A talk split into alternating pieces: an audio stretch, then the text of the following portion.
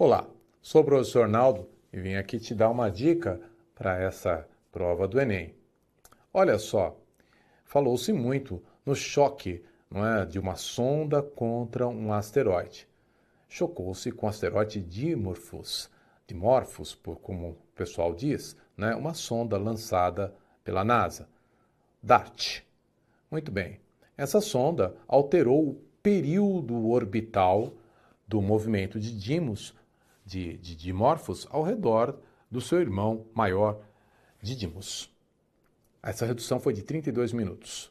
Bem, tomando como deixa, como mote, essa grande eh, façanha da NASA, pode-se perguntar no Enem a terceira lei de Kepler. A terceira lei de Kepler é aquela que relaciona o raio médio de órbita com o período de translação. Vamos lembrar?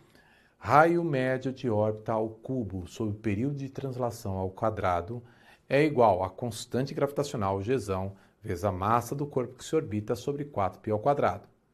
Se dois ou mais corpos orbitarem um mesmo, uma mesma massa, então R ao cubo sobre T ao quadrado de um desses corpos é igual a R ao cubo sobre T ao quadrado do outro.